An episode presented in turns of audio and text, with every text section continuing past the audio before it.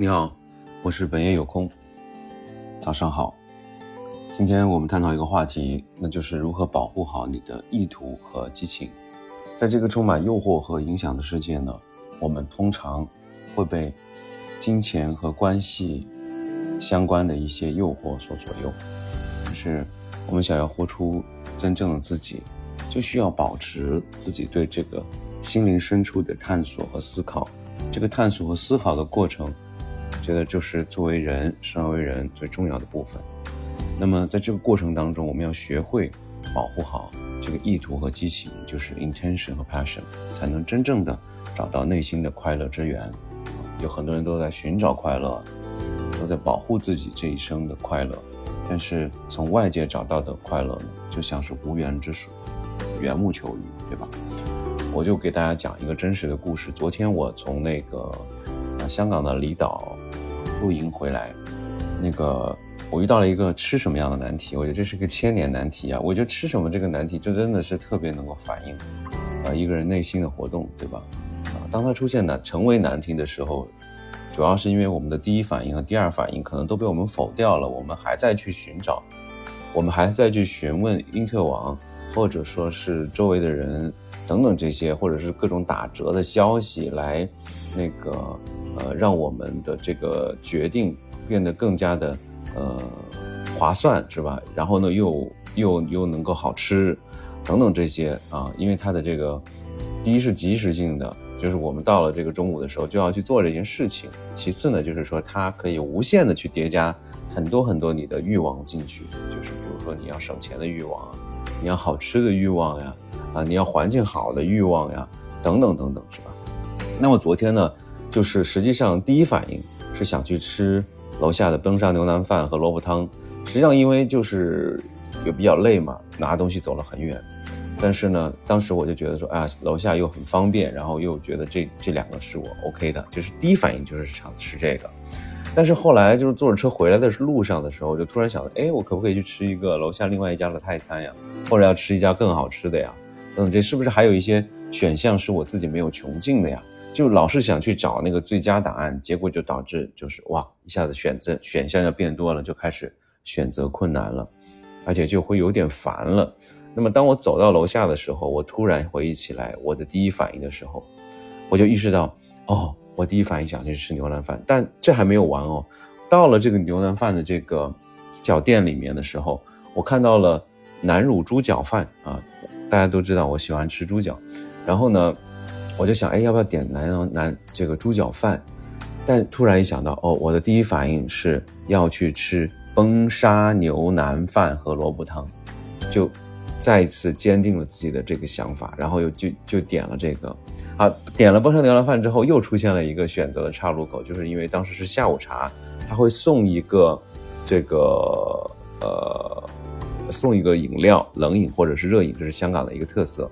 那当时老板就说：“你还要再去买点个汤吗？我萝卜汤要二十块钱哦。”我说：“是的，啊，我那个坚定是来自于我自己当时的第一反应，就是想要吃这个萝卜汤啊。这是一个对自己第一反应、自己内心的一种坚持啊。看起来像是一个很努力的一件事情，但实际上是一个自我保护的行为，自我保护的行为。所以当时呢，经过一系列的这种各种诱惑和质疑之后呢。”我决定要保护和尊重我的意愿，展现并且完成我自己的这个 intention 和我的 passion，啊，而且呢，我觉得经过这次事情之后，我知道了什么是保护自己的 intention，甚至是什么是爱自己，就是我觉得只有自己的 intention 和 passion 才是不会受到外界任何的影响，才会是真正发自内心、发自肺腑的东西。那我们。不断的去 polify polish，然后 dig in 我们的这些呃内心的想法，顺着我们的 passion，让我们的生活顺着我们这种 passion，让它来去引领，而不是被所谓的一些贪嗔痴啊，被一些其他东西来引领。其实呃，有时候你觉得自己 intention 不想去用 tension intention 来引领自己生活，其实也可能是觉得有点担心了，就是怕。自己的这种第一反应的想法，可能是，比如说，如果可能是杀人放火怎么办呢？那你会担心它会让你的生活变得更糟。但实际上我的真实的真实的理智告诉我呢，即使生活变得更糟，那也是我自己的责任，也是我听从自己内心的所发生的责任，而不是被外界所引诱的，啊，不是为外界所引诱的。我觉得这可能就是真的又又走到了这个哲学的这个十字路口，就是到底内心是善的还是恶的？那你就去听听自己试试看嘛，对吗？而不是去听别人辩论的结果，不是去听一些这个书上的结果，而是真正的生活当中去活出来，这个到底是人性本善还是人性本恶？我觉得实际上也我也给自己了一个，嗯嗯，一个怎么说呢？给自己。了一个骨气嘛，就是说，即使生活变得索然无味，啊，也是我自己让它变得索然无味，而不是因为选择或者其他事情让生活变得忙忙碌碌而导致生活无味。那种无味其实是一种苦的感觉，苦的感觉。所以今天呢，就是想要和大家，其实我还不是非常的，嗯。能够组织好语言，其实因为也就是昨天我才真正了解到什么叫做保护自己的内心，什么叫做通过这件事情来甚至爱自己啊，所以也就是我大概了解到了什么，